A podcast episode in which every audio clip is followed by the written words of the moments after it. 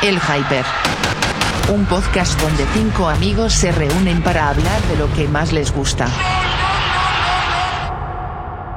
¿Qué tal? ¿Cómo están? Bienvenidos al Hyper una semana más, el programa que no deberían de escuchar de fútbol, pero que la pasamos muy bien hablando de lo que más nos gusta y como nos gusta. Soy Pepe del Bosque, esa que acaba de ladrar es mi perra mía, ese que está ladrando es el señor Bruno Soriano y saludo a todos los participantes el día de hoy. Mi querido Carlos Reynoso, ¿cómo te va? ¿Case bien? ¿Qué tal? ¿Qué tal? Tal vez no tan bien como al balón de oro, que hoy justamente el tema quedó como anillo al dedo y no puedo ¿Sí? esperar por escuchar a quién le dan el balón de oro del hype. Va a ser un tema muy interesante. Yo diría que la dinámica tiene que ser una terna, es decir, tres candidatos de cada uno para el balón de oro. ¿Les parece o no? Pero sin repetir. No, no, no. Roberto Testas, no me jodas. ¿Qué, qué, qué te está pasando? ¿Qué te está pasando, Roberto Testas? Eh, Queremos variedad. Hay, que, hay mucha gente por hypear en este mundo. Es más, vamos a hacerlo como dice el amo de Galicia. Entonces, para tener más opciones, y lo vamos a poner, vamos a pedirle al tío Hyper que, que ponga todos los nominados. Así que, Beto González, te pedimos que vayas anotando uno por uno. Y vamos a, a poner, por ejemplo, una ronda, todos mencionamos a uno. Otra ronda eh, al segundo y otra ronda al tercero. Y no se vale repetir. Una brillante idea del señor gallego Roberto Testas. ¿Les parece? ¿Qué parece? Hecho. Vámonos. Venga. Ahí está. Entonces, Eduardo Oye, Zurita, ¿me, me van a dar dígame, comisión o no? comisión por qué? ¿Por la idea o no? ¿De dónde? De- de dó- o sea, primero que tengamos un maldito patrocinio y luego ya. Te recuerdo que el Team Hyper está jodido, te. Sí se ve, güey. El, el tío Hyper está en crisis. O sea, el tío Mazatlán le robó todo su dinero. Arrebatándole el dinero. Bueno, si me-. Si me permiten, quiero saludar al bigote más seductor de México, el señor Eduardo Zurita. Muy buenas, Lalo, ¿cómo te va? Muy buenas, Pepe. Qué, qué honor que me digas así, Lalo. ¿Cuándo me has dicho así, güey? ¿Y por qué hablas como regio, güey? Porque el- el- el- Lo, lo hice a propósito, lo hice a propósito. Es que tú, no sé por qué me identificas así, Pepe. por- porque te he visto borracho y borracho hablas como regio, güey. Está bien, está bien. Aparte no te me quiero- güey. no me quiero desviar, o sea, pero cuando Zurita toma es así como, oigan, pásense el whisky, ¿no? Y le ponemos Coca-Cola. La- hay que, que quiero ver un video algún día de eso porque yo creo que me mientes, Pepe. Nadie lo ha corroborado. Es que de hecho yo no lo inventé. Alguien dijo por ahí en la reunión del 9 y medio, en la Navidad pasada, oigan, como que Zurita se empeda y, y empieza a hablar como regio, ¿no? Y alguien Y más fue respaldó el güey. argumento. Hay que verlo, hay que verlo. Puede ser. Por cierto, un fuerte abrazo al señor Guti. Estaba muy molesto porque no hemos mencionado ni a Chalhanoglu, ni a Kessie, ni a Ibrahimovic, ni a Ni Bena- ni a... Benacer. Es que Sí, a eh, le estamos guardando el balón de oro para sí. ¿eh? Hay un balón No, no, especial para el Milan que da miedo, otra vez. Sí, no, hombre. O- ojalá el Milan regrese al sitio que le corresponde, realmente. Eh, voy a poner silencio porque mi perro está ladrando, así que escucho la primera ronda y empiezo contigo, señor Eduardo Zurita. Ah, Pepe, me, me lanzas la bola sin estar preparado. A ver, eh, vamos a, a sacar uno no mainstream para, para que se emocione esto. Yo propondría en la terna al balón de oro, sobre todo si esperamos que avance la Copa de Europa y se dan los resultados, a Alejandro el Papu Gómez. Ese sería mi primer nombre, ¿sí? Me gusta, me encanta.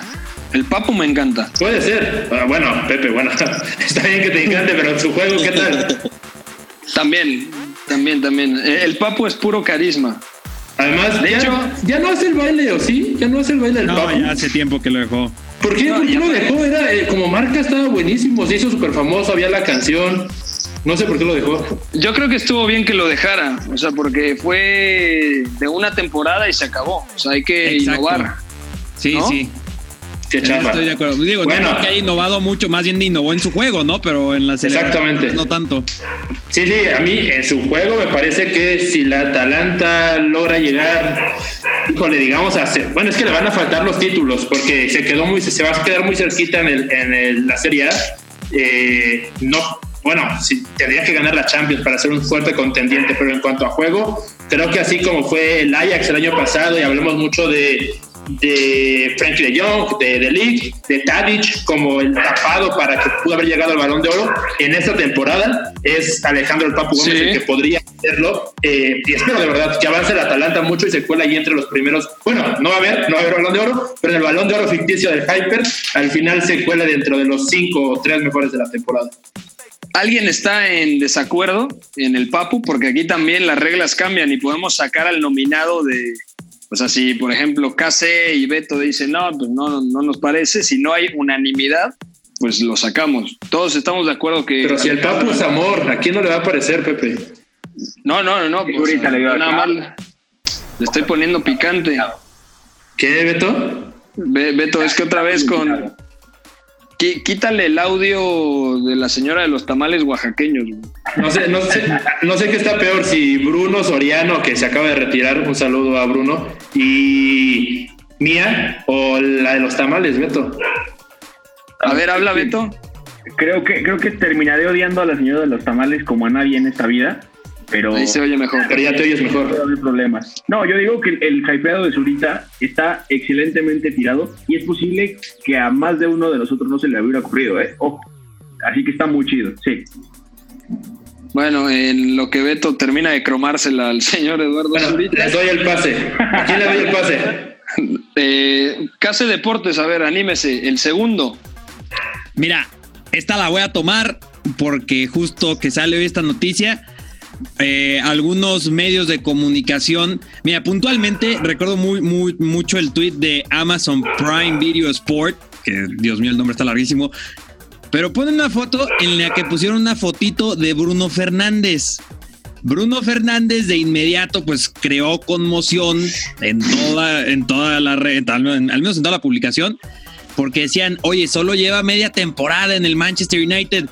Pero te pones a pensar, ¿solo lleva media temporada Bruno Fernández eh, para ser Sí. considerado para el balón de oro? Yo no sé, eh, yo creo que 46 goles esta temporada en, las, en, los, en los que ha contribuido con Sporting y con Manchester United. Al menos yo creo que lo podríamos considerar, ¿eh? Uy, sa- ¿sabes cuál es el tema? Que Dime. creo que, que sigue estando en un equipo de segunda categoría. O sea, no es un equipo hoy en. Históricamente, obviamente sí, pero hoy en día el United Sí, sí, sí. no es lo que, por ejemplo, el Liverpool o el City, por ejemplo, es un proyecto que se está construyendo. No sé, yo tengo duda. Yo tengo duda con Bruno. ¿Tú qué opinas, Testas? Yo creo que, que sí es, es un poco precipitado poner a Bruno. Bueno, para empezar, o sea, les voy a confesar que le vi creo que dos, tres partidos con el Sporting, porque no sigo la Liga de Portugal. Y creo que en el United sí, sí ha tenido algunos partidos en los que ha cambiado, eh, pues sí ha, ha decidido partidos para el United. Pero como decías, yo creo que para el balón de oro y sobre todo por cómo es el premio, porque sabemos que, que sí es para uno de los mejores jugadores del torneo, pero no necesariamente para el que mejor jugó, ¿no? Hay, hay más motivos detrás. Claro. Entonces, yo eh, ve- vería muy difícil que se lo dieran a Bruno. Obviamente, eh, creo que sí ha tenido buena temporada y va a ir a mejor, pero ahí yo- a mí me costaría verlo. Es que este A ver, Beto, tú que eres del United, por si alguien no lo sabía aún. eh, o sea, es un temporadón de Bruno Fernández, sí. Pero ¿para qué está el Manchester United también? De acuerdo, al final podríamos llegar a meterlo en la lista si el United acaba clasificando a Champions gracias a él, que es posible, y sobre todo si en la Europa League llega lejos, como mínimo a semifinales o a la final. De otra manera, eh, sí me parece precipitado con todo y que Bruno me parece un jugador tremendo, con todo y que reconozco el impacto que ha tenido en el equipo y que además el equipo literalmente es otro eh, antes de él y con él, y además con el trabajo que hace Solskjaer. Entonces, habría que aguantarlo otro poco. En un futuro creo que podría ser muy bueno. Ahorita no estoy seguro. Digamos que si hubiera esta lista que sacan previa de 30 o 50 nombres, tendría que estar, ¿no? Y sobre todo si avanza a instancias finales, como dice Beto, que todavía le queda la, la UEFA, que como que la, la hemos olvidado mucho, pero ahí está y va a ser un- una salvación importante para los equipos que lleguen a rondas finales. Eh, Mira. pero entre los 5 o 10, no sé, todavía tampoco le pongo la fichita. somos cinco integrantes: KC, Zurita, González, Eusabeto, eh, Testas y un servidor. Cinco por tres tendría que dar a 15 nombres. Desde su punto de vista, Bruno Fernández ha sido uno de los 15 mejores jugadores de la temporada. Sí, sí, sí, sí, para mí sí, ¿eh? De bote pronto sí. Eh, con dos equipos, además. Diferencial en dos equipos. Y, y- y no es solo de esta temporada, ¿no? Pero digo, aquí el Balón de Oro sí es una temporada, claro. Y- ahorita el Sporting está muerto. Sí, pero digo, ahorita que decías del Manchester United, es que aparte, tal vez es un equipo de segunda categoría, pero yo creo que a partir, y esto lo hemos tratado para no ahondar mucho más, yo creo que a partir de Bruno Fernández ya al menos se da un paso, no voy a decir que ya es de élite primera categoría, pero ya están al menos en la puerta, no solo está esperando que les abra pues la primera categoría. Yo creo que 15 de esta temporada, Bruno Fernández, sí, sí. Pues ahí está, hay que dejarlo, ¿no? Ya dijo Zurita. ¿A quién dijiste Zurita? Perdóname. Eh, Papu Gómez, Pepe. Al Papu. eh, dice ahora el señor Casea Bruno Fernández. Beto, ¿a quién dices tú? Yo le meto picante a esto y me quedo con Kevin De Bruyne. Sobra decir razones eh, de talento, sobra decir razones de, de consistencia, pero me parece que en una temporada donde el Manchester City ha estado súper propenso al error y donde no ha tenido el, no solamente la pegada, sino el, la- el, impacto que tenía en los últimos dos años, me parece que Kevin De Bruyne es todavía más importante, porque incluso en el primer semestre del año Kevin De Bruyne es la razón por la que el City sigue compitiendo a un nivel altísimo, es la razón por la que el City produce tantos goles y me parece que el hecho de tener más de 20 asistencias en Premier League con un equipo que quedó tan lejos del campeón es súper meritorio y además qué evolución ha tenido porque ha sido media punta, ha sido interior, ha sido doble pivote, ha sido falso 9 incluso en el Santiago Bernabéu, ha hecho prácticamente todo con Guardiola, incluso le hace las, las compras del Super a Pep, por si alguien no sabía. Bueno, en- el, Berna- en el Bernabéu fue Bernardo Silva, ¿no? Y él jugó como, como media punta, ¿no? Y Gabriel Jesús por la izquierda. eh, doble falso 9 realmente, eran dos, moviéndose Ah, no, ahí ya. libres por dentro. Eran cuatro falsos nueves, Beto. Todo el, once era un falso 9. Todo, sí, sí, sí.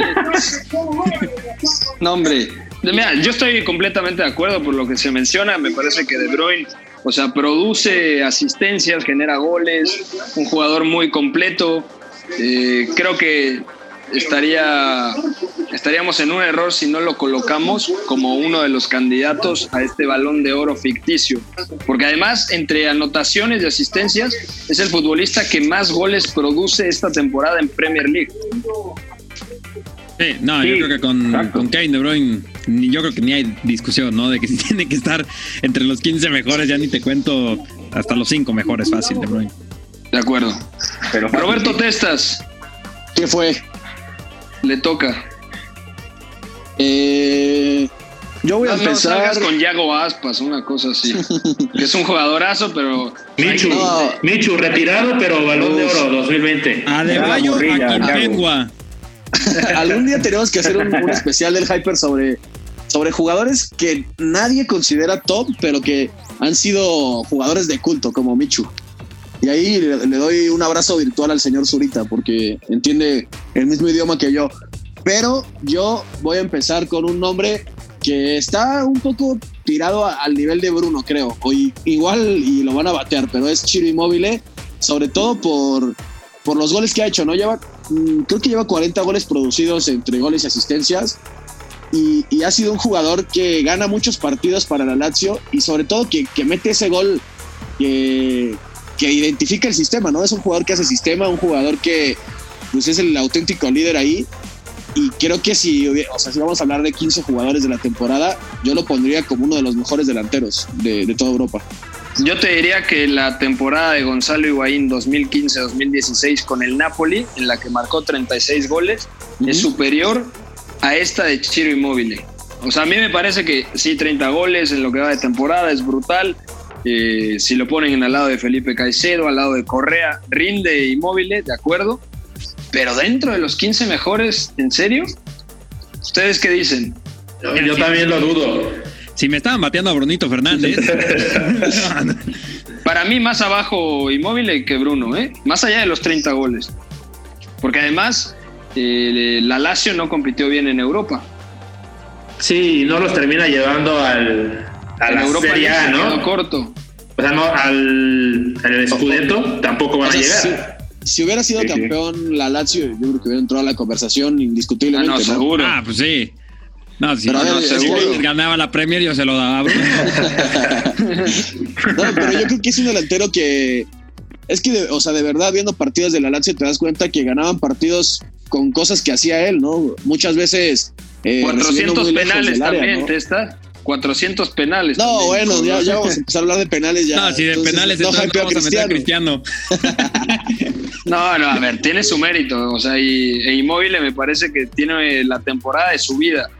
Que ya en el Torino había apuntado a eso. Pero no sé, o sea, creo que es uno de los mejores delanteros de la temporada, sí. Potenciado por el sistema de Simón Inzaghi también. Pero meterlo dentro de los 15 mejores futbolistas. De hecho, la, la- la gente el- al final va a decidir. O sea, ¿meterías a Dybala antes que al Chiro Inmóvil, por ejemplo? Sí. Sí, seguro. Uy, yo- Sí. No sé, güey. O sea, yo estaba pensando en uno de los dos para esta primera, para este primer pick. Y, y creo que Dybala fue me- más irregular. O sea, sí tuvo picos, sobre todo después de la pandemia, eh, que aparte superó el COVID. O sea, es un ejemplo a seguir. Pero Sí, como tres veces. sí, sí. No, pero, pero a ver, yo creo que Dybala sí ayudó mucho, pero al final la Juve tiene muchos más argumentos. La Lazio, yo creo que sin Inmóvil difícilmente hubieran superado el cuarto, quinto lugar. O sea, definitivamente la Lazio ha sido uno de los, uno de los equipos que rindió por encima de su nivel con Inzaghi y yo sí lo veo como uno de los delanteros decisivos de, de la temporada. No, eso Igual sí. se deja, ¿no? Y Sí, ya no, que- bueno, o sea, la gente al final es la que va a evaluar. aquí es- respetamos de todo. O sea, no me voy a callar hasta que lo dejen. No, a ver, ya es cierto, no es cierto. han soltado nombres con cierto grado de fetichismo. El Papu, Bruno Fernández, Chiro Inmóvil, todos se dejan. Y me parece que, bueno, todos podrían entrar ahí en una lista. Únicamente estamos cuestionando ciertas cosas. Claro. Yo cierro la Ya primera mójate, ronda. Pepe. A ver, ¿quién dice Pepe? Yo voy a decir Messi. Dani Ceballos, Dani Ceballos. No, no, no. O, o sea, yo creo que tenemos que ir también por, por los futbolistas No, claro. que lógicamente tendrían que estar ahí. Y Messi, pese a Yo la verdad lo que. estaba dejando al final. Sí, yo igual, yo, yo, yo no quemé mi, mi, ba- mi barco importante. Es que No, Messi no. yo creo que ni hay, digo, la única discusión que ahorita hay con Messi, ¿no? De que le anotó 19 goles a los de abajo de sus 25 y que cómo puede ser y a, e Ibarman, ahora leí un meme de que le dicen ya Eibar- Eibarman a Messi, ¿no? De que nomás le mete a Leibar y así. No, no, a ver. Explícate, Pepe, a ver. La temporada del Barcelona fue un desastre porque el Barcelona se suicidó a mitad de temporada cuando destituyó a Valverde. Setién era una buena idea, pero quemaron la bala porque hicieron una pretemporada al final de una temporada. Entendiendo todo esto, Messi muchas veces siguió siendo el recurso más efectivo para el Barcelona. Y un mal día de Messi muchas veces termina siendo un buen día de un buen jugador. Entonces, a Messi hay que meterlo Sí. o sí, ¿vale? En la ecuación. Yo abro la siguiente ronda para que vayamos simétricamente y les diría que el otro nombre, porque yo no quiero que lo dejen fuera, también creo que Cristiano Ronaldo con sus 30 goles en Serie A y ojo con lo que pueda hacer en Champions, hay posibilidades de, de que Lyon elimine a la Juve, sí, pero si la Juve avanza, cuidado, porque la Juve se puede hacer fuerte, pese a que también, al igual que como lo decíamos con el Barcelona y Messi ha tenido, ha tenido una temporada irregular, creo que ahí está lo de Cristiano Ronaldo. Me parece muy meritorio marcar 30 goles, es cierto, muchos los ha hecho de penalti, pero a donde va, termina marcando diferencias. A ver, ahí les va la pregunta. Ahí los A va. ver, Si tomaran solamente en cuenta Liga, porque en realidad es lo único que se ha jugado, más que un partido de octavos, ¿pondrían a uno por encima del otro? ¿A Messi O y a Cristiano? Uf, qué buena pregunta. Puta, yo creo, yo creo que no, ¿eh? Yo los veo muy sea- parejos, justo iba a eso. Y, y es que también, bueno, no, no sé si. eh, digo, es algo que últimamente ha pasado, ¿no? Cristiano Ronaldo, aparte del gol y que obviamente acerca al gol porque tiene gol y, y anota tantos que mm, a veces no mereces, eh, yo creo que esta temporada, sobre todo, le he visto una capacidad absurda para, para ayudar a su equipo a llegar al gol sin anotar él el gol. O sea, arrastres, desmarques, eh, pues obviamente movimientos que, que, él ya tiene muy, muy identificados y a veces la, la Juve esta temporada a mí no me gustó casi nunca. Es un equipo muy plano y que obviamente Sarri no le pudo dar eh, dominio que quisiera con base en los espacios.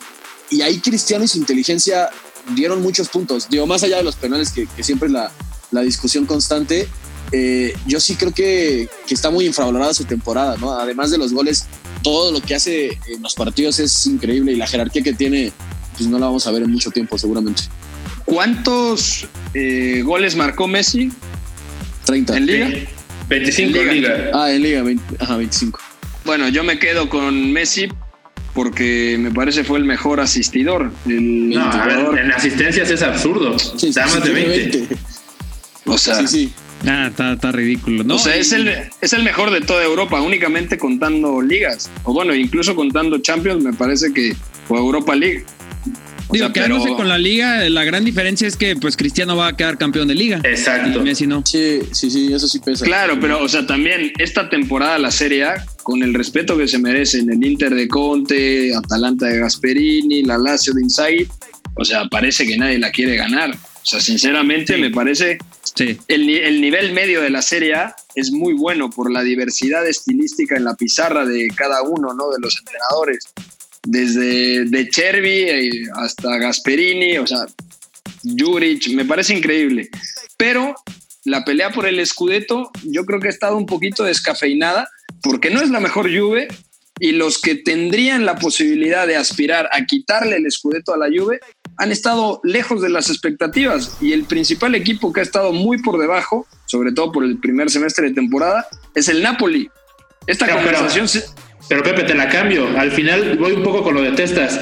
Creo que sin, incluso suma Dybala. Sin Cristiano y Dybala, la Juventus es un equipo malo. A día de hoy, malo. Y sin ellos dos, creo que la Juve se hubiera sumado a esa mediocridad del top four, que en algún momento pensamos que que el Inter iba a llegar, que la Lazio iba a llegar, que el Atalanta iba a llegar. Ninguno de los tres termina llegando, pero la Juve sin ellos dos tampoco hubiera estado tan encima. Y, y no lo es, desde mi punto de vista, tampoco por el trabajo del entrenador o lo que se ha logrado con la plantilla. Es exclusivamente por ellos dos. Entonces, para mí, ahí justamente es donde también vuelve a tomar valor lo que hace Cristiano y en este caso digo, Dybala también. No, amigos, y además, Además, o sea, estamos hablando, parece el concurso de popularidad que al final es el balón de oro original, pero se nos, a veces la gente pierde de vista que Messi con 33 y Cristiano con 35 siguen condicionando cada ocho días los partidos con, con esa edad, o sea, es, es, algo impensable y a lo mejor a veces la gente no es consciente de lo que estamos viviendo y que ya está acabándose. En algún punto, más temprano que tarde, eso va a terminar. Y hay otra cosa de sí. Cristiano que a lo mejor la gente no ha visto. Es, ya tiene 50 goles mínimo en la Serie A, en la Liga Española y en la Premier League. Y sigue haciendo 30 goles al año con 35 años de edad. Es una, es una brutalidad. Y más en un equipo que ya dijeron, es, es totalmente malo y es mediocre la forma en que va a ganar el Scudetto. O sea, el valor que tiene que estén Messi y Cristiano en esta lista me parece mucho más alto de lo que se comenta por esas cosas. ¿eh? Ojo. Sí, Cristiano sí, Ronaldo, 30 goles lleva y 6 asistencias. Messi marcó 25 goles, pero dio 22 asistencias. Ahí lo dejo. Ah, Oigan, y yo creo que yo creo que este año, más allá de toda la situación que estamos viviendo, quizás sea el primero desde 2009 o antes incluso que los dos mejores jugadores del mundo indiscutiblemente no son Cristiano y Messi. Quizás sí, o sea, están en la conversación. Y yo creo que el año pasado, o sea, seguían siendo mejores jugadores que Modric, aunque lo haya ganado él. Pero, uh -huh. pero realmente este año yo creo que sí ya hay un debate interesante sobre si siguen siendo los mejores, porque ya, como dice Beto, se van acabando. O sea, son Messi terrenales sigue, ya. Sí, sí, o sea, Messi se sigue, eh, puede tener un partido con seis, siete pases clave, otro día mete un tiro libre, pero ya no, ya no es ese jugador que todos los días te lo va a ganar los partidos, ¿no? Y, y Cristiano, pues un poco de lo mismo. Aún así, díganme, mamador, pero yo sí sigo creyendo que Messi es el mejor de todos. Mamador. ¿eh? bueno, eh, a ver, Roberto Testas, vas. Bueno, pues ya que quemaste el, barco de Messi, yo voy a quemar el de Karim Benzema.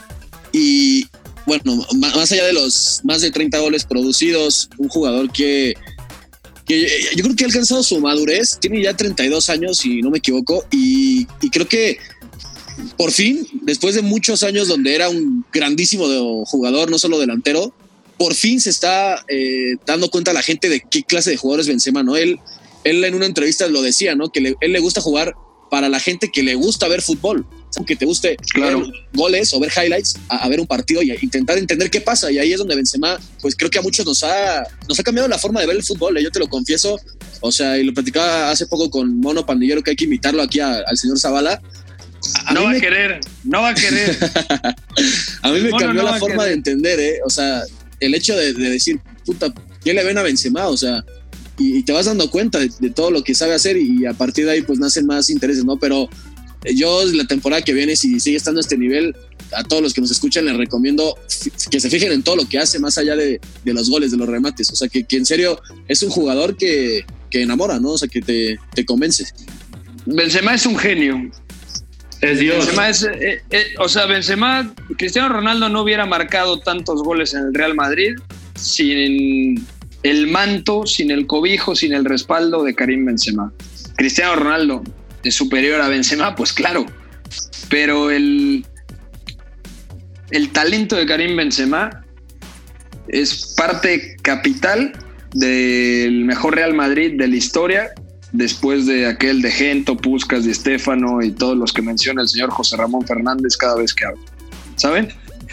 Totalmente. Eh, no, no, es, es que José Ramón siempre me decía, eh, ¿qué? ¿tú no viste a Gento, Puskas, Di Stefano? Hombre, no sabes nada de fútbol. Del bosque, que no, que no has visto lo que es Gento. Un fuerte abrazo. A... Ojo, eh, que voy a ir a su casa a entrevistarlo, ya que pase la pandemia. Ahí na- nada más lo dejo votando. Eh, dijo Benzema Testas, antes vas Beto. ya que estamos con delanteros, y, y sé que al señor Zurita va a hacerlo encabronar porque lo vi, que, lo vi en Twitter diciendo que no se lo merecía por los goles, pero yo estoy totalmente en desacuerdo. Tengo que meter a Robert Lewandowski, y no por los goles, sino porque Bien hecho. antes de Hans-Peter Flick es el que tira solo del carro. O sea, en Es el mejor del Bayern antes del- de la destitución de Kovacs. pero es que es exactamente a lo que voy. El Bayern Múnich sobre Hans Flick con Kovac es jalado única y exclusivamente por Robert Lewandowski. Robert Lewandowski empieza la temporada como Dios, la acaba como Dios con todo y una pandemia en medio. Y déjame decirte una cosa, Nico Kovac no se va en septiembre gracias a Robert Lewandowski, porque para cuando empieza octubre, él ya tenía ritmo de un gol por jornada, no solamente eso, sino que estaba moviendo toda la ofensiva del Bayern Múnich sin Thomas Müller en la versión Dios que le conocimos al final con Hans-Dieter Flick. Era él solo y 11 y 10 más. Y bueno, Joshua Kimmich, que ojalá salga por esta lista, que también estaba en un nivel tremendo. Pero Robert Lewandowski es la explicación de que Nico Kovac durara hasta noviembre. Y te digo otra cosa, Robert Lewandowski es fundamental para que aún con el periodo tan malo que tuvo antes de Ujú. lo sigamos considerando como candidato a ganar la Copa de Europa. Ya luego De acuerdo.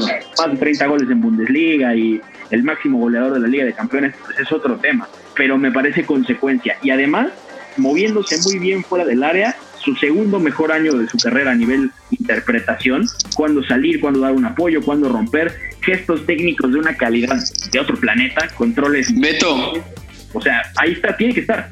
Toma ¿te gusta? Beto. Sí, sí, sí. ¿Te, te gusta cómo se mueve Lewandowski? eh? A ver, Beto. Ay, Dios santo. Mi- mi- A ver, yo lo apoyo. Dentro de los 15, seguro. Dentro de los 10, seguro. Cinco. Para mí dentro de los cinco está. Mi problema es que sí. Es que eh, hoy sale la noticia, no va a haber balón de oro 2020 y todos, ay, pobre Lewandowski, no va a ganar su balón de oro que se merece. O sea, como si fuera algo muy claro y muy obvio, cuando a mi parecer no, to- varios, bueno, no todos, porque Chiro y Bruno, a mi parecer no, pero varios de los nombres que hemos dicho están para mí muy claramente por encima de Robert. Me gusta su temporada, incluso a- al semestre pasado ya hablábamos en algún momento entre nosotros que nos hacía recordar gestos y goles a lo que hacía en Dortmund, pero así como que muy claro, muy claro por tener 45 mil goles en la temporada. no sé, no sé. Yo respeto a Pepe y a Beto, pero no le pongo mi fichita a Robert tampoco. Yo A ver, Case. claro con Robert. Uf. Puedo decir súper rápido. Si gana la Champions o si, si ganaba la Champions, si tuviera el balón de oro, lo ganaba Lewandowski, seguro. Si ganaba la Champions el Bayern. Puede ser. Uy, es sí. que en tiempos de Messi y Cristiano nadie más gana el balón de oro. No, no me jodas. France Football no va a decir, ah, nos mojamos con esto. Pues al final es, es un. Luka Modric. Ya lo ganó Modric. Luka sí. Modric. Eso ya se quitó. Pero. ay, pero a ver, a ver. Solo por la Copa del Mundo. Beto, la acabas de cagar, no pasa nada. Esto es eh, entre amigos. No, a ver, eh, yo también quiero dar mi opinión de Lewandowski, porque de- estaría interesante que fuera como la bota de oro, ¿no? Que, que le demos valor a los goles. Y yo no creo que valga lo mismo un gol en la Premier o en la Serie A o en la Liga que en la Liga AN o en, o en Alemania. Por eso, Hombre. Lewandowski le pediría más, ¿eh? Le pediría más. Pones a la Bundesliga como si fuera una liga de mucho menor nivel La comparado con Bundesliga es la, es la MLS europea, Pepe. no, no. Esa, esa está buena, esa está buena. Y por debajo de las otras tres sí está, ¿eh? Por debajo. A ver, A ver, hay, hay un tier de las tres arriba, luego la Bundesliga y luego Portugal y esas granjas, Holanda. No, la Ligón, la Ligón está abajo de la También, Ah, la exacto, Liga- también. Sí. Para mí son Sí. las cuatro grandes. O sea, y a ver, el Bayern puede ganar triplete. O sea, sin más. Y yo creo que el Bayern va a ganar el triplete. Exactamente. El, el Bayern ha ganado triplete, doblete lo ha ganado 99 veces de los 100 años que se ha jugado el fútbol en Alemania. Entonces, no, Pepe, yo creo que, que para que Robert sea un candidato real, tendría que pasar, como bien dijo Reynoso, creo, que llegue a instancias finales de la Champions y todavía que, bueno, no, si llega a instancias finales también lo creo que se lo va a llevar, se lo llevaría, porque se me olvida que, que no existe el balón de oro este año. Eh, Héctor Reynoso o Carlos Reynoso, porque cuando dices el señor Reynoso me acuerdo de aquel melenudo de las chivas. Es que se lo digo, se lo digo con respeto incluso, pensando en el gran Héctor Reynoso. Hi- highlight de su carrera cuando le escupió los mocos al de boca, güey. Ah, A Vélez, ¿no? A Vélez, sí. Sí, sí, el a Vélez. capitán. Sí, sí, sí, sí, sí. Ese es Bueno. mi capitán. ¿No era tu tío, sí, Charlie? No, no, no, no. Era mi primo, dice. Era, era, era mi papá. Este, ya que hablamos, creo que de los, de los obvios, creo, vamos a hablar uno del campeón de la Premier League. Yo creo, ¿no? Que tendría que estar en la categoría, eh, más bien en la candidatura. Uno o dos. Y voy a lanzar uno porque supongo que al otro lo van a lanzar. Y ahorita que estamos diciendo de delanteros, los goles, ¿por qué no Virgil van? Que yo sé que esta temporada tal vez mm, no es la 2018-2019, pero lo de Virgil van Dijk yo creo que ya es pleonasmo a este punto. Además, siendo un jugador que siendo central, es el central que más pases completos tiene en toda la Premier League, eh, sobre el mismo Johnny Evans y Rodrigo que son los otros tres en el tema de los pases, pero digo, por pases no te vas a ganar un balón de oro, ¿no? Pero en general lo que ha significado Virgil van Dijk en, desde que llegó, a tal punto que el Liverpool ya ganó una Champions, muchos argumentaban que ahí se lo tendrían que haber dado. Yo lo vuelvo a lanzar ahora que ya ganaron la Premier League, ¿no? Yo creo Me- que, me- que podría estar. Para mí es indiscutible. Sí, indiscutible. para mí también. O sea, Aunque si mira, hay un tema, hay un tema. En, en la Premier le dan el, el jugador más, más valioso a Jordan Henderson. O sea, ya desde ahí, o sea, es muy difícil que uno. Creo que va a pasar como los del City la temporada pasada, que ganan la, la Premier, pero es como un- más un colectivo y ninguno se llegó a colar ahí a la lista final del Balón de Oro. Y el año pasado lo ganó Van Dijk, ¿no? El de mejor jugador de la Premier, ¿o no? ¿O, o fue Kanté? No, yo creo que fue no, Van Kanté Dijk. no fue. Sí fue Van Dijk. Sí fue Van Dijk, ¿no? Sí, Sí, yo también lo metería en la conversación, sobre todo pensando que pues el Liverpool fue muy, muy dominante, ¿no? O sea, realmente sí es un jugador que marca totalmente las diferencias. Yo creo que eh, en el fútbol qui- quizá están algo sobrevalorados los goles para el balón de oro, pero está al contrario muy infravalorado los jugadores a nivel defensivo, ¿no? Y, total. y seguramente Ramos entraría en la conversación porque metió 11 goles de penal, pero yo creo que, que Virgil van Dijk sí te da esa sensación de ser un tirano, ¿no? De ser ese central que mejor atacas, o sea, o intentas atacar por, por, otro sector o llegar de otra forma porque condiciona la forma de atacar del rival. Y yo creo que eso es muy valioso para Liverpool. Mira, comentario relacionado, medio relacionado. Qué mala suerte tuvo el Liverpool con lo de COVID, porque creo que su recuerdo va a quedar un poquito empañado. Bueno, entre, COVID y el accidente de, de Llorente, eh, su recuerdo va a quedar un poquito empañado porque, como dices, a mí, a mí casi nadie me ha provocado una sensación de dominio como lo era Liverpool durante, hasta febrero. Y ahorita eh, parece que ya no fue tan campeón porque no superó el reto de, de los 100 puntos, ni tampoco de los invencibles del Arsenal. Como que para mí iba camino a ser inmejorable y va a quedar un poquito menos de lo que pudo haber quedado. Liverpool ahora en contexto. A, mí me parece que Van Dijk me, es junto con Ramos y Piqué, y bueno, Alaba también lo podemos meter en la ecuación, uno de los mejores centrales del mundo. O sea, yo, yo también lo pondría a Van Dijk. ¿Alguien lo, lo quitaría? Yo no, creo. No, ni loco. No, no, no. No, no. Eh, la segunda ronda nos falta uno. ¿Quién falta? Pues ya estamos. Creo que todos, ¿no? No, no, va uno, dos, tres, cuatro, cinco, seis, ocho, ah, nueve. no ocho ah, segundo. Va, auténtico vagabundo, ¿eh? Ahí va, ahí va, Voy a, a vagabundear también con, con mi nombre. Ojo, digo, falta la Champions, pero imaginando que todo pase en el mundo ideal, se lo puede llevar Neymar. Neymar, en la granja esa que ustedes quieren poner ahí de mucho nivel, eh, es que se la estaba comiendo, pero no solo comiendo, devorando, hacía lo que quería, bajaba como el papu entre mediocentros y desde ahí empezaba a sacar el balón, gambetea en la banda izquierda, eh, goleador, asiste.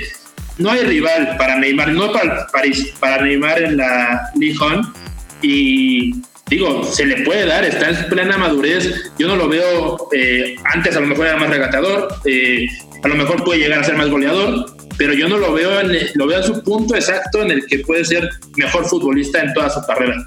Y si lo hace en la Champions, ¿ustedes lo quitarían? No, para mí si gana la Champions pues como Neymar, claro, balón de oro. Semifinales. No, no, no. Eh, no, no, el París tiene que ganar la Champions para que Neymar se acerque a ganarlo. Final, final, vamos, final. El París nunca ha llegado a la final. Campeón o nada, no me jodas. Ah, bueno, final. claro. Sobre todo porque Pepe lleva cinco años diciendo que el París va a ganar la Champions y siempre la caga y siempre se queda en octavos de final o en cuartos de final. Es el año y es el año de Neymar para tomar el liderazgo de un equipo que está acostumbrado a fracasar en Europa contra quien juegue, ¿eh? Contra quien juegue. Lo que se dice poco es que el Atalanta no va a ser un rival facilito, ¿eh? Yo más bien creo que va a ser un intercambio de golpes donde el que menos se equivoque gana. Y ahí no sé qué tan fiable me es el París atrás, pero por Neymar, sobra decirlo. O sea, siempre, siempre hablan de la poca fiabilidad defensiva del Paris Saint Germain en el duelo contra Atalanta.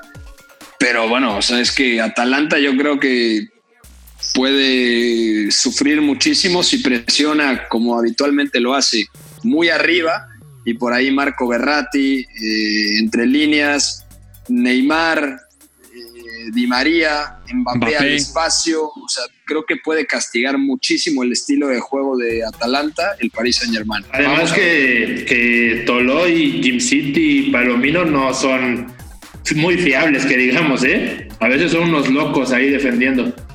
No Sobre todo Jim ¿eh? City. No son top. Sí, no, o sea, a ver, ¿cuántos de la plantilla de Atalanta son top? Son top porque están potenciadísimos por la idea de Gasperini. Claro. Claramente, sí. Oye, con Neymar yo quiero decir ahorita que le dicen granja, la liga y todo, yo creo que ya llegó un punto que Neymar es hasta infravalorado. Yo creo que ya llegamos a un punto en el que se infravalora a Neymar. No sé si estén con ese comentario. De acuerdo, sí, está como fuera de reflectores. Y el tipo es tremendo. O sea, es un monstruo. Digo, a lo mejor van a decir, ah, pues es un monstruo, eh, es un tipo de secundaria metiéndose con los de primaria, ¿no? Pero yo sí diría que ya llegó un punto que está infravalorado Neymar. Es que yo creo que es mejor jugador y se dice poco porque fue una liga de menor nivel, pero se puede dar el cambio de vas a una liga de menor nivel, pero evolucionas porque el equipo te pide que hagas más cosas. En el Barcelona ha hecho la última temporada, la 16-17, eh, con aquella remontada histórica Neymar muchos días se cargó al hombro al equipo. Sí. Ese mismo día incluso, Pepe. Exactamente. Entonces yo creo que hoy en día Neymar es mucho más media punta que extremo, es un playmaker y ha evolucionado en París muchísimo. A mí me encanta lo de Neymar y creo que necesita llegar a una final o, por decirlo de una manera, competir muy bien en Champions para que se le haga justicia a su trayectoria. Porque he escuchado el tópico que tiene algo de razón, es que Neymar no ha ganado en Europa sin el cobijo de Messi. Bueno, puede ser, ¿no? Mm. Sí, Pues ya puede- que lance el, el siguiente, ¿no? A ver, De una. pues vas tú, vas tú, Charlie. No, lo tiene que volver a lanzar él, ¿no? Ya es la tercera. ¿Ya Ah, es yo la empiezo. tercera? Sí, A sí. ver, Suri. el último. Bueno, eh, vamos a quedarnos ahí para terminar la discusión. Mbappé, ¿cómo han visto la temporada de Mbappé? Al final creo que eh, no ha brillado tanto como en otras ocasiones, pero es el que va a poner los goles. Puede ser que Neymar juegue muy bien, pero si Mbappé se despacha con goles en ese avanzar rondas en Champions, te parecería un buen contendiente, ¿no? Al final creo que es el, top de la Next Generation, si es que todavía se le puede llamar así. Y además tiene 25 goles producidos, o sea, ha estado bastante bien en Ligón, pero si sumamos todas sus cifras, está en la barrera de los 50 goles producidos en la temporada, 30 anotaciones y 17 asistencias, o sea, está teniendo una temporada tremenda Mbappé. Y eso que, bueno, la Ligón la cortaron, la suspendieron y les dieron el título merecidamente, pero le restaron bastantes minutos, ¿no? Eh, me, gusta el nombre, no sé cómo lo vean ustedes. Yo rápido les quería preguntar, hoy, hoy vi un tweet, me parece que de, de Martín del Palacio y me pareció buena la dinámica. ¿Qué jugador es mejor hoy en día, Cristiano o Mbappé? Yo creo que es mejor jugador. Yo creo Yo que son más o menos del nivel. Sí, ajá, ahora mismo yo creo que. Pero si tengo que elegir a uno, yo, yo me quedo con Cristiano. Creo que es más completo. Yo todavía me quedo con Cristiano también. Yo exactamente, yo también me quedo con Cristiano. Pero Pero Mbappé de todas tardará formas- muy poquito en, en llegar a donde está Cristiano, porque además, con la cantidad de talento que tiene junto, independientemente de la granja en la que juegue, el escenario europeo es donde él lo rompe. O sea, no, Sí. no, no es tema menor. Así que, a pesar de que puede pasarle lo mismo que a Neymar, de a ver si en la granja francesa y por eso lo, lo valoras menos, pues puede ser. A lo mejor la gente lo verá igual o superior a Cristiano en cuanto salga de ahí que no será este año, posiblemente el siguiente, pero pasará tarde o temprano, más temprano que tarde. Va a llegar al Santiago Bernabéu. Ese estadio precioso que está armando Florentino Pérez, la primera presentación, y estábamos grabando y, y va a pasar, será la de Kylian Mbappé. Con el nuevo Oh, Bernabéu, y ahí va a estar eh, Kylian. No, no sabemos si esté Florentino, ¿eh? No, Suena no, no es bonito. cierto. Perdón, de, pongo en silencio tantito. Entonces, Ay, Se- sería demasiado bueno para ser verdad, ojalá que sí. Está cantado, Testas, o sea, se va Bale, se va James. eh, primero tiene que haber un éxodo. Van a crecer los jóvenes, los Cubo, Odegaard, Rodrigo, Vinicius, eh, incluso Oscar Rodríguez de Leganés, que puede tener una oportunidad en el Real Madrid. Oye, Oscar hay que hatearlo, Pepe. No hay persona que más odie ahorita mismo. Güey, tenía que tirar, güey. Sí, pero a ver, tiene un pie buenísimo, mete 400 goles de tiro libre en la temporada, la tiene en un penal, además eran como 5 contra 3. Sí, Inolvidable esa jugada, eh, la verdad. Creo que, como decía Rich, le, le faltó un paso más, ¿no? O sea, tenía para, para pasito todavía, más sí. y entrarse. Qué, qué coraje, la verdad. Bueno, Creo ya- que nunca, ya- Sigue nunca Pepe, había- sigue Pepe. Ya que le regrese el color a Zurita, pobrecillo. Bueno, eh, eh, eh, Mbappé, yo me quedaría con Mbappé antes que Cristiano. Pero es que Cristiano tiene, tiene mucha grandeza. O sea, transmite. A veces juega mal y marca goles por inercia. Eso es increíble. Y aparte se los marca a rivales de jerarquía. Entonces a mí me parece que, que Mbappé tarde o temprano, porque también Cristiano es 85, o sea, Cristiano va a cumplir 35 años. O sea, o ya tiene 35 años. Tiene Va para los 35 ya. 36. Sí, cumplió Él 35. es de en enero del febrero. 85. en febrero, el 5 de febrero, febrero. ¿no? Cinco- sí, 5 de febrero. Ah, Bueno, pero con, con ese físico, por cómo se cuida, va a llegar a los 47 años y va a estar mejor que Beto a los 22. Va a jugar México, Cristiano Ronaldo. Va a jugar el Mundial de México. Pues no Ay, lo cabrón, dudes, ¿eh? puede ser, no, güey. no lo dudes. De, de contención, güey. Haciendo un. Roger Mila. ¿Cuál, cuál es el jugador más ruco que recuerdan de Portugal? Así que digan, no, era un rucazo y seguía jugando con la selección. Carvalho, Alves. ¿no? Bruno Alves o Puede- Carvalho, güey. Puede ser un Bruno Alves, un Carvalho, incluso Pauleta llegó a jugar ¿no? muy grande. Pauleta, Pepe. creo que con 38, ¿no, Pauleta? ¿O no? Que no llegue Cristiano. Ah, Sí, que no llegue. A ver, vam- vam- vamos a dejar de hablar de viejos y quiero que me ayuden con mi tercero y último. Por- y digo que me ayuden entre elegir bien o, o si alguien más lo quiere lanzar, porque ya que hablaron de Mbappé, yo estoy entre Jadon Sancho o Timo Werner. Estoy entre uno de esos dos. Uy. Yo no metería No, no, ninguno no. de los dos. ¿No? Yo no metía ninguno de los dos. El problema de Timo es ese traspaso, ¿no? Que fue le va a quitar exactamente, le va a quitar la posibilidad de hacer más grande su figura en Champions. Entonces Jadon Sancho, que ya está eliminado de la Champions. Uy. Híjole, Yo, yo metería a Timo Werner, porque creo que, que Sancho ha sido muy irregular, sobre todo ha tenido lesiones, lesioncitas, y eso ha mermado mucho su rendimiento. Pero bueno, Timo Werner, el Leipzig no deja de ser uno de los equipos más divertidos de la temporada y, y bastante competitivo a, a su nivel. Eh, y también es una temporada histórica, ¿no? De- del, del Leipzig, a fin de cuentas. Entonces, Sí, claro. No, y Yo yo cuando sí, estamos hablando de, claro. de los 15 mejores, para mí no meter a, o a Werner o a Sancho. Digo, yo puedo eliminar a uno de esos dos de los 15 mejores, pero tiene que estar uno de esos dos. Mi problema es que no me puedo decidir por Yo cuál. pondría a Werner. y avanza el Leipzig, metemos a Savitzer. Mejor. sí, sí. Puede. no, man. Bueno, eh, es que está firmando un temporadón Marcel Savitzer. Savitzer Eh, está en muy bien. representación de Timo Werner. Metemos a Savitzer. ¿eh? Exactamente, ese Problema resuelto. Ahí está. No, pues, no, ¿en, serio? ¿En, en serio te, te lavaron el cerebro tan fácil? Con Werner o con Savitzer. Con Savitzer, no. No, ah, Savitzer es mame, no, es mame, mame. No, lo de Timo Werner, la temporada de Timo Werner, totalmente. Ok. Yo compro Eh, lo de Werner, yo compro lo de Werner, pero sobre todo porque Leipzig está en su mejor año dentro de una Champions League, que además la historia que tiene es joven.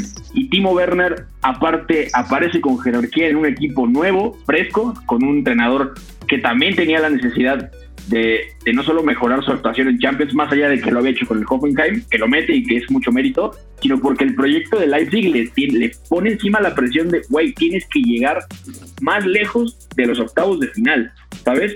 Y Timo Werner es parte fundamental en eso. Lo que sí estoy de acuerdo es que este traspaso al Chelsea le mata todas las posibilidades e incluso lo aleja porque ya no sabremos qué, ya no sabremos qué va a pasar, ya no puede jugar, es así de simple. Entonces, yo creo que él podía haber hecho algo más en Champions con el Leipzig, sin problema. Entonces, Yo creo que entrar, el- pero el el- traspaso es el asterisco. El más feliz es el Cholo Simeone porque no va a tener el Leipzig a Werner. Y Werner ha evolucionado muchísimo esta temporada porque antes estaba muy relacionado al desmarque, a la intensidad en el último cuarto de cancha, que explotaba muy bien los espacios. De hecho, en el Stuttgart comienza como extremo. Y sobre todo después del parón, le vimos una sensibilidad, un tacto para ofrecer apoyos que antes no, no, no, no se le veía. Entonces yo creo que esa evolución lo hace uno de los delanteros más completos hoy en día en el mundo. Si me preguntan cuál es el 9 que debía fichar el Barcelona, yo estaba convencido que era Timo Werner y van a terminar yendo por Lautaro Martínez, ¿no? Cual me parece increíble. Lautaro es un buen jugador, pero el ideal para el Barça era Werner, desde mi punto de vista. Yo creo que es más ideal para el Chelsea. si Ah, me bueno. permites opinar. Aparte el Chelsea está llevando todo. Charlie, deja, déjanos A ver. algo, Wazowski. Benítez Havertz. Ya sé, ya bueno, sé. no, no tarda, ¿eh? No tarda, no tarda. pasado lo, lo anuncian, ¿eh? Y en, el, en la central van a tener a Pablo Aguilar o algo así, yo creo. Porque, de- Sí, sí. a ver con qué dinero se quedan para los de atrás. No, en la central van a fichar a Pepe Aguilar, el que canta, güey. Si hay un cantante, ¿no? Que se llama Pepe Aguilar. Sí, pero. Sí, sí, digo, yo no sé mucho esa música, pero sí me Pero suena. no juega. Pero, Ah, no. pero no juega. Eh, y no es paraguayo. Pues. Eh, bueno, Werner, ahí está eh, el último nombre del señor Carlos Reynoso. ¿Quién va? ¿Beto? Me parece que Beto, ¿no? Sí, voy, voy. Ah, Esta, ya, ya dijeron el nombre hace rato, pero me parece que tiene que entrar en la lista, porque además es culpable de que el Bayern Múnich esté parado donde está. No, no es Thomas Müller, por si alguien quería gritarme que soy un mamador. No, es David Alaba. Y digo que David Alaba porque además él resuelve el 90% de las broncas defensivas del equipo, que no defiende mal, pero cuando defiende mal es por culpa de Jerome Boateng o de Alfonso Davis, que al final está aprendiendo a ser lateral, que él ni en su vida se imaginó que iba a ser lateral y que corría más rápido que inmediatamente, como diría nuestro querido Igor. Pero lo cierto es que David Alaba es, es el centro de la defensa del Bayern Múnich y demuestra un año más con jerarquía todo lo que puede hacer y sobre todo lo bueno que es donde sea que esté jugando como mediocentro, como lateral, como doble pivote, ahora lo hace como central, sustituyendo a Lucas Hernández que se lesionó de larga duración. Y David Alaba no solamente es un central bueno defendiendo hacia atrás, sino que hacia adelante produce una cantidad de cosas que, que las ves en tres centrales en todo el mundo. O sea, ¿qué central se te para eh, como rival a 30 metros de tu portería? Nah, nah, no joda, José. No joda, José. Ahí no hay albur. A ver, a mí me parece buen nombre, pero la lección de las palabras, Beto. Oh, bueno. ¿Qué A ver, central ¿qué- se tú te como- para? O sea, bueno, pues sí. A ver, tú, tú como rival ves que un central rival eh, se para a 30 metros de tu portería y te clava un pase para el delantero centro al área, eso, eso lo hacen tres personas en el mundo y David Alaba es una de ellas. Y es una razón por la que el Bayern es candidato a ganar la Champions, por la que ganó la, la liga o la recondujo con autoridad por lo menos, y además se ha convertido en un, en un tipo de confianza de Hans-Dieter Flick, como lo ha sido para muchos, pero jugando de central y dominando. O sea, es uno de los 15 mejores del mundo sin problemas. No sé si de los 10, pero 15 sí, seguro. Y la pandemia también jodió la posibilidad de verlo en la Eurocopa, ¿no? O sea, eh, yo También, creo que Iba a ser una historia bonita. porque con Austria juega muchas veces como media punta recargado en izquierda. Entonces, o sea, verlo de central en el Bayern y de repente en la Eurocopa eh, como interior o media punta por izquierda, bueno, Muy similar a lo de Gareth Bale hace cuatro años, ¿no? Jugadores que eran laterales incluso, pues Gareth se adelantó, eh, Alaba se retrasó, pero los dos son el cerebro de su selección. sí, de acuerdo. Me gusta sí, el nombre. Sí, yo también lo metería. Yo pongo mi pulgar arriba. Repito, el pulgar. Roberto Testas se fue, no lo quiere. No, no, yo, yo voy con uno que no entiendo cómo, cómo se puede escapar. Para mí está entre los, entre los 10 mejores eh, del mundo esta temporada y es Tony Cross. Yo creo que, que Tony Cross ha sido una pieza clave en el Madrid junto a Casemiro y Benzema. Y a mí me llama la atención que en 2019 pues ya parecía que Tony Cross estaba pues lejos de su mejor nivel, parecía que ya no iba a dar el, rendimiento que lo catapultó a ser uno de los mejores. Y si Modric lo consiguió, yo creo que Tony también lo merece porque estamos en, en una época que también los centrocampistas ganan partidos. Y en ese sentido, yo creo que Tony Kroos le ha dado eh, mucho ritmo y mucho sentido al plan. Y, es un jugador que, pues, es el gran, el gran error del Bayern, quizá en los últimos años, y el gran fichaje del Real Madrid por 25 millones de euros en 2014. Y que creo que eh, también hubiera sido una, una pieza importante en la Eurocopa para Alemania. Yo voy a cerrar con otro jugador del Real Madrid. O sea, creo que todos estamos de acuerdo con Tony Cross, ¿no? Sí, sin duda. Puede ser el mejor mediocampista claro. de la temporada. El termómetro del Madrid. Yo voy a cerrar con otro elemento de blanco y creo que Sergio Ramos tiene que estar porque no se entendería la liga del Real Madrid, obviamente sin Zidane y sin dos figuras capitales más allá de Tony Cross, que es la columna vertebral. Sergio Ramos, Tony Cross y Karim Benzema. Entonces yo pongo a Ramos como el líder espiritual de ese equipo. Yo creo que supo entender el rol que tenía que interpretar sin la presencia de Cristiano Ronaldo, porque se, se dice fácil, pero el Real Madrid acaba de ganar una liga a dos años de que se fue Cristiano Ronaldo y se la ganó al Barcelona de Lionel Messi. O sea, a mí me parece que tiene un mérito enorme más allá de como lo he repetido varias ocasiones. Es el campeón menos convincente que he visto en los últimos 13, 14 años en la Liga Española. Entonces Ramos además regresó del, tras el confinamiento finísimo. En la anticipación me recordó al Ramos de 2014-2015, cubriéndole la espalda a Cross y a Casemiro sobre todo. O sea, yo creo que Ramos tiene que estar sí o sí, no sé cómo lo vean. Y si aprobábamos el nombre de Alaba, yo justo mientras lo mencionaba Beto pensaba en Ramos, ¿no? También de acuerdo, casi casi Biblia lo que acabas de decir, Pepe, y pues a ver, a ver cómo avanzan en la Champions y a ver quién de los tres termina siendo más capital, ¿no? Pero esa columna vertebral, creo que eh, los tres pueden entrar fácilmente. Le permite al Real Madrid defender hacia adelante, porque aunque es un equipo mucho más compacto, o sea, pocos centrales en el mundo tienen esa capacidad para anticipar. Y muchas veces anticipa, pasa la pelota y se suma al ataque. O sea, que, eso no sé qué tan bueno sea, ¿eh? a veces descompensa mucho el plan, pero. Pero, si lo haces contra el Eibar, o sea, con el debido respeto contra ciertos equipos, cuando necesitas ganar, más allá de que a ver eh, cómo quedas colocado cuando el rival la recupera y demás. O sea, yo creo que eso es un envión para un envión anímico para los compañeros, todo lo que te transmite el hecho de ya te recuperé la pelota, ya te la pasé, vamos arriba. O sea, yo creo que hay mensajes en el fútbol más allá de lo táctico que impactan en lo emocional y Ramos tiene ese feeling con la plantilla, con Zidane. O sea, me parece a mucha gente no le cae bien, a mí me da lo mismo. Sinceramente no lo conozco, pero me parece que es un tipo que, el legado que ha dejado en el Real Madrid es impresionante, porque incluso cuando falla, luego es eh, capaz de, recuperarse. La me gustó lo que eh, el sustituto de Cristiano, pero en la parte emocional y me lo creo completamente. Yo creo que sin Ramos sería muy difícil, aún más de lo que les costó el año pasado, renacer, hacer un nuevo Real Madrid sin Ramos, porque se quedarían sin esa fuerza. De acuerdo. Sí, y además, lo, que decías, lo que decías, ¿qué, capacidad de recuperarse, independientemente de lo táctico y lo técnico, eh, otro que está lleno de grandeza, como, como lo dijeron con Cristiano, el tema con Ramos es que el tipo vive es, un titán el desgraciado, porque al final empieza la temporada mal, cuesta varios goles al Real Madrid cometiendo errores claros, así, pero flagrantes, puntuales, y después de todo lo que ha venido a pasar en, este año tan raro... Decían que sea China.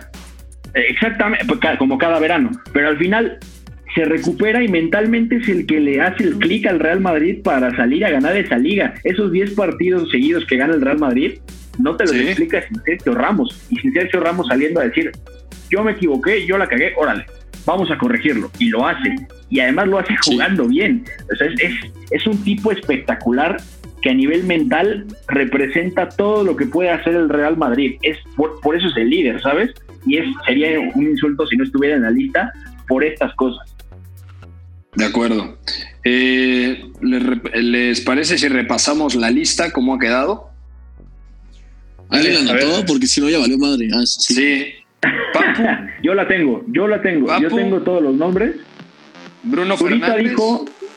Ajá. bueno, Papu, Papu, Bruno Fernández, Kevin De Bruyne, Chiro Immobile, Lionel Messi, Cristiano Ronaldo, Karim Benzema, Robert Lewandowski, Virgil van Dijk. ¿Es van Dijk o van? Eso yo lo han dicho de tantas maneras. Chuduri. Eh, Neymar, Kylian Mbappé, Timo Werner, David Alaba, Tony Cross y Sergio Ramos. ¿No falta alguno? Pregunto. Pues, memoria, güey? Pues sí, güey. No mames. Yo no me acuerdo ni qué desayuné hoy, güey. Venga, la falta. Yo la veo muy bien. ¿Cuántos a mí me falta hay en esta lista? Por lo menos tres. Estaba Lava, estaba Ramos y Van Dyke. Es como, creo que lo, más, lo más bonito de esta lista es que le dimos su lugar a los centrales. Porque están, suelen estar infravalorados. Y fíjate los nombres que pusimos, ¿eh? Está Oye, ya, lo, más bonito de esta lista es que no sé si llegan a escuchar a los centrales porque llevamos como hora y media de esto. No sé quién se vaya a aventar hora y media, ¿eh? no sé, pero ya es el más grande. Incluso ya hasta se largó el señor Case Deportes. Sí, sí, es que es un hombre muy ocupado. Eh, bueno, yo nada más les quiero decir que hubiera colocado a Thomas Müller y a Joshua Kimmich, sí o sí, en, en esto. O sea, quizá Tú, a ver, quitaría. ya, hay que, eh, ya para cerrar hay que decir uno, un jugador cada quien que, que no dijimos. Tú o dices sea, Thomas yo Müller, quitaría, a ver, yo quitaría a Immobile y pondría ahí a Kimmich. A Kimmich. Es que tampoco mencionamos a Kimmich, sí, es verdad. Mm. Yo, yo Está también le hubiera dado el, el lugar a algún portero, ya sea Courtois, eh, Ter Stegen, que aunque el Barça no, no- o sea, se vaya en blanco, creo que es una verdadera locura lo, lo que ataja a Ter Stegen, no es normal. O quizá Jano Black, ¿no? Que por primera vez en muchos años no, no le dieron el Zamora, no lo, no lo obtuvo, pero aún así sostuvo al Atleti en partidos importantes para llegar a Champions. Por temporada yo apoyo lo de Courtois, porque Yo- se le criticó mucho también. al principio y parecía que no, incluso se decía que era una coladera al principio de la temporada y termina Entonces- ganando Zamora y puede llegar a grandes cuotas en Champions. Yo Y no siendo pieza nada. clave, ¿eh, Suri? O sea, siendo Sí, sí. jugador que gana partidos. Quitamos a Bruno y ponemos a Courtois. Un abrazo Casa Deportes, pero sí. ¿eh? No, no, o sea, se agregan los puntos extras, déjaselo por ahí. Alguien, el, el señor Casa de Deportes tiene una fanbase muy buena y va a querer que Chiro Inmóvil sea el balón de oro. Hay que ponerlo ahí en la cuenta Pero- de Twitter. Chiro Immobile no lo puso casi. No, Bruno, Ah, Bruno. Bruno, Bruno, Bruno, perdón. Bueno, pero si es Chiro Inmóvil el que lo puse sin Pero, bueno, a Chiro Immobile sí lo podemos quitar por Kimmich o no. Yo creo que sí. Sí, yo creo que sí, yo creo que sí. Ok, a Müller, a Courtois o no. Por Para que sean 15. Porque si no, pues, o sea, vamos a estar aquí cuatro horas. Sí, sí. Ah, o sea, sería eh, quitar a Bruno y poner a, a Courtois. Yo sí, lo, yo, sí lo, yo sí lo haría, la verdad. Bueno, Yo ya le quitamos. también. Bueno, pues entonces ahí está. Eh, me deletrean como es Courtois. Courtois, ¿no? Se escribe. Sí, C-O-R-T-O-I-S.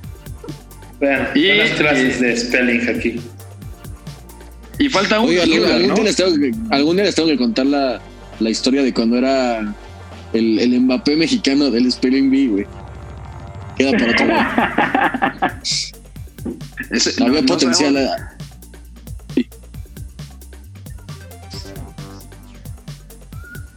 A ver, Mm. ok. Ok, ok. Seguimos.